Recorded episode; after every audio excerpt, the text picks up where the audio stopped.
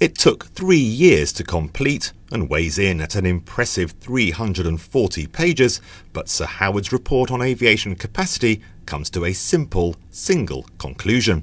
A new runway at Heathrow is the best option for maintaining Britain's connections to the world and providing billions of pounds in economic growth. In a move that is likely to be welcomed by business leaders and greeted with dismay by local residents and environmental groups, Sir Howard said that a third runway at one of the world's busiest airports would provide 70,000 new jobs by 2050. To mitigate at least some of the controversy the Commission's recommendations will surely spark, Sir Howard proposed a number of measures.